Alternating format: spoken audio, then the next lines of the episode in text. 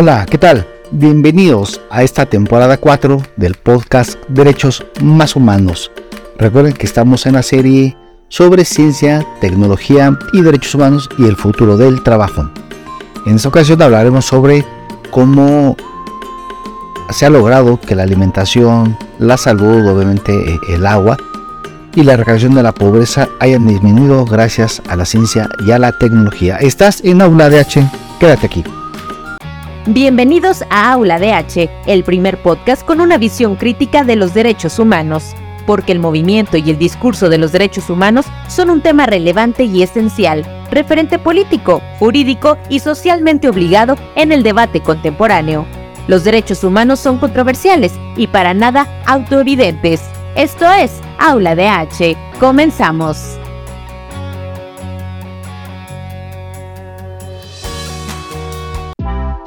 Hola, ¿qué tal? Soy Sergio Montoya y estás en esta serie sobre ciencia y tecnología y esta deuda pendiente en reconocer sus logros.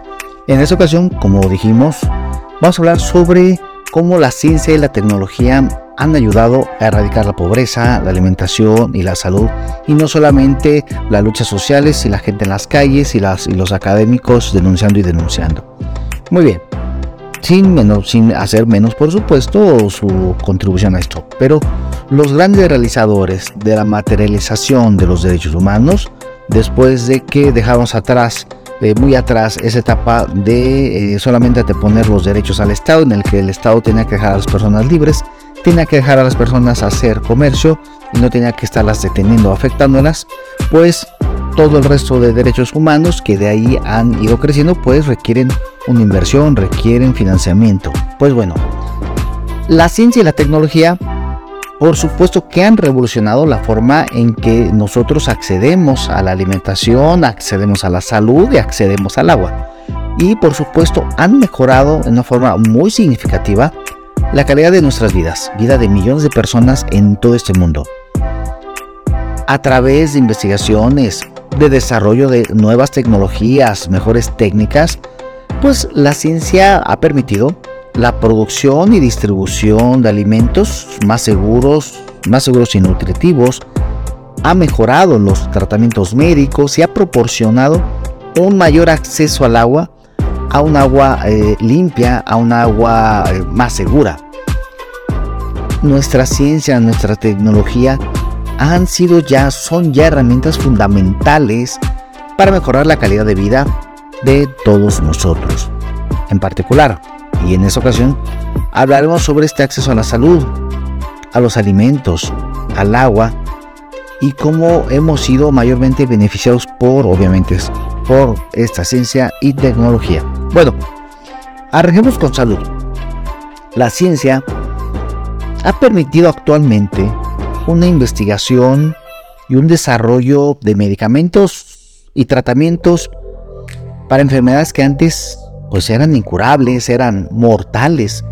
Gracias a ello, a esta tecnología, los procedimientos médicos se han vuelto más precisos, incluso menos invasivos. Recuerda usted las operaciones anteriores, simplemente eh, una, apendicitis, ¿no? Eh, te abrían todo el tórax o, en la rodilla una operación eh, de ligamentos, era abrir toda la rodilla, la, la, la, la pierna.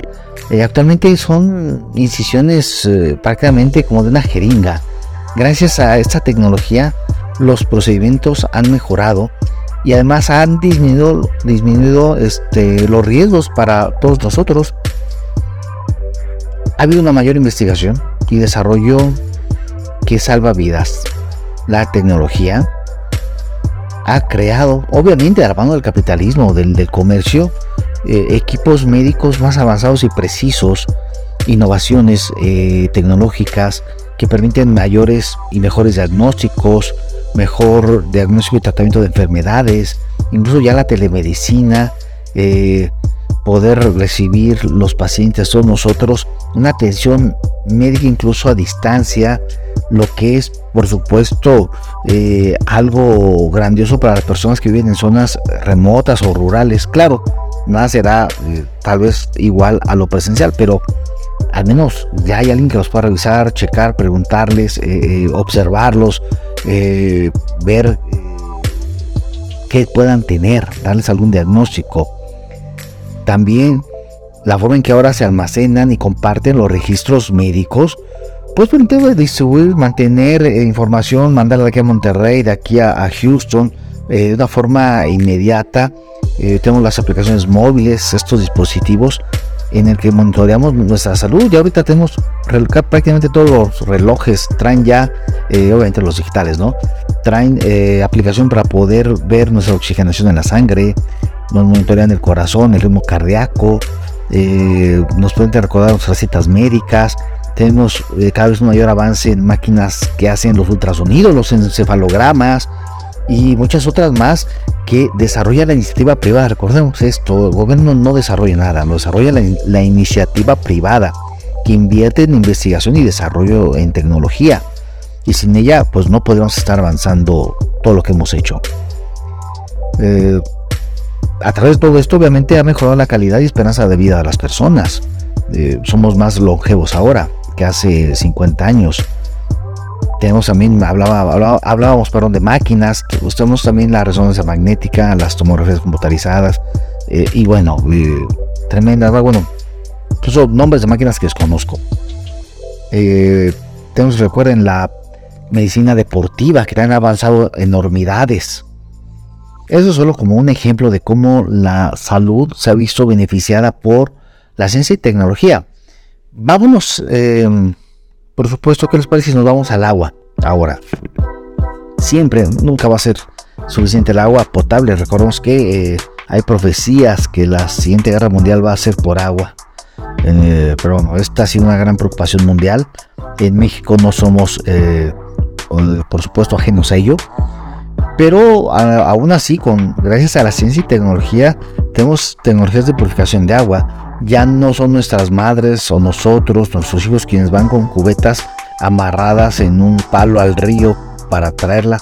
Todo ocurre, por supuesto, en zonas remotas, pero antes e, e, era lo normal. Tenemos las cajas del agua, ¿no? En las ciudades, donde todos iban a, a sus cubetas para tener, o solamente algún tipo de canal de distribución de agua. Y de ahí, pues todos agarraban ya todos son prácticamente una toma en su domicilio, una, un agua eh, más limpia, más segura para consumo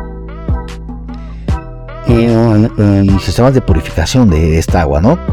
Tenemos tecnologías eh, actualmente para poder beber agua de em, que incluso lo vemos en los lugares donde nos venden agua potable de osmosis inversa, algo así, ¿no?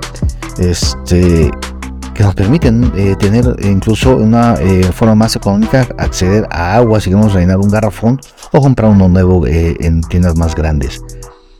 la distribución del agua cada vez más eficientes, un monitoreo significativo.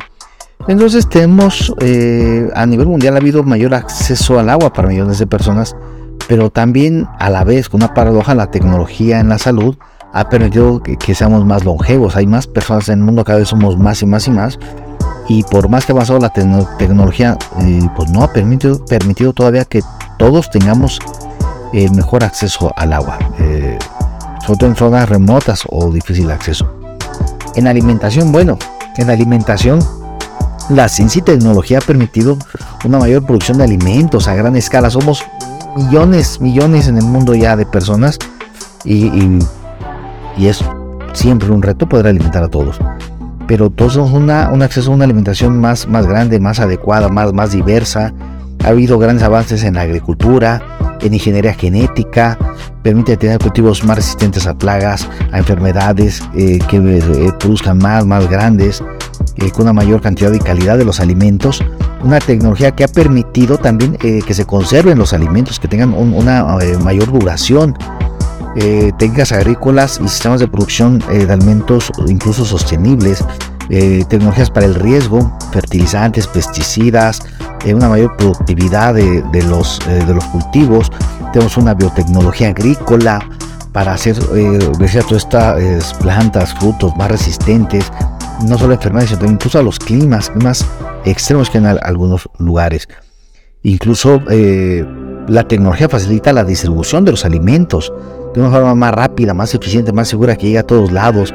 Tenemos los sistemas de refrigeración ambulantes en, los camiones que permite que la fruta, que la verdura, que los alimentos, la carne pueda llegar más lejos porque no se pudre, porque, porque no se arruina. Y eso obviamente es el mercado que vende, que produce, que y a veces es una cadena eh, para todos. El que hace el camión, el, el, chofer del camión, quien vende la refacción del camión. Es decir, es una cadena en la que todos ganamos y gracias a la ciencia y la tecnología.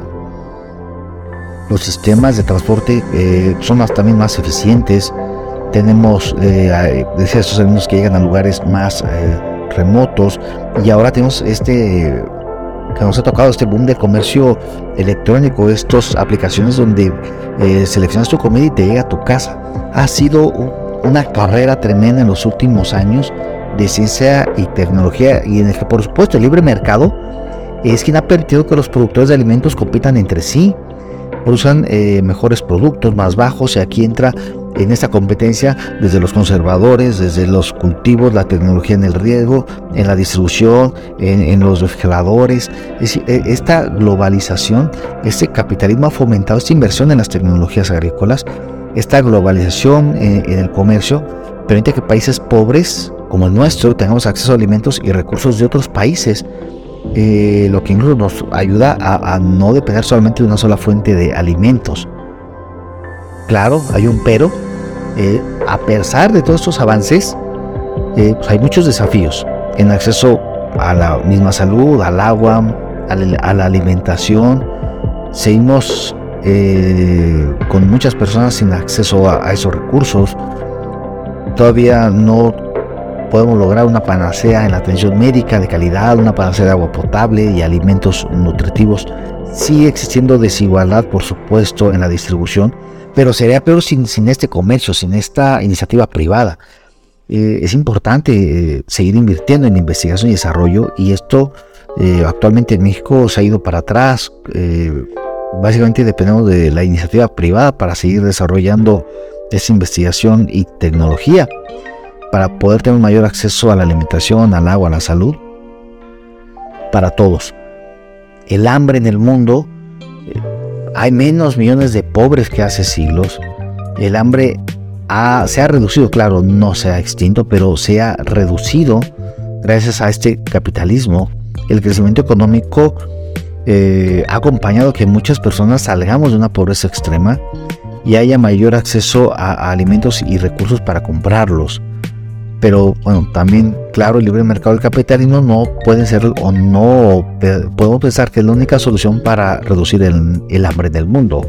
Hay también otras fórmulas acompañando al comercio.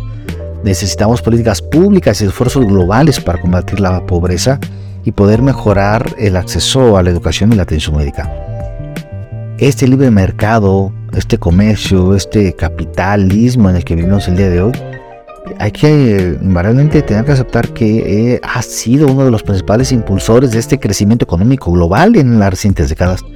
El aumento de la riqueza y la productividad nos lleva a, nos ha llevado a una disminución significativa en la pobreza extrema, como decíamos, en, en todo el mundo. Incluso, aquí dejen ver un dato. Aquí tengo un dato. Desde la década de 1980 hasta hoy, según el Banco Mundial, se ha observado una reducción significativa en la cantidad de personas que viven en la pobreza extrema. La tasa de pobreza extrema a nivel mundial se redujo del 36% en 1990 a 9.2 en 2019 según el Banco Mundial. Sí, hay pobres, pero menos pobres que hace 40 eh, eh, años y obviamente mucho menos que hace un siglo.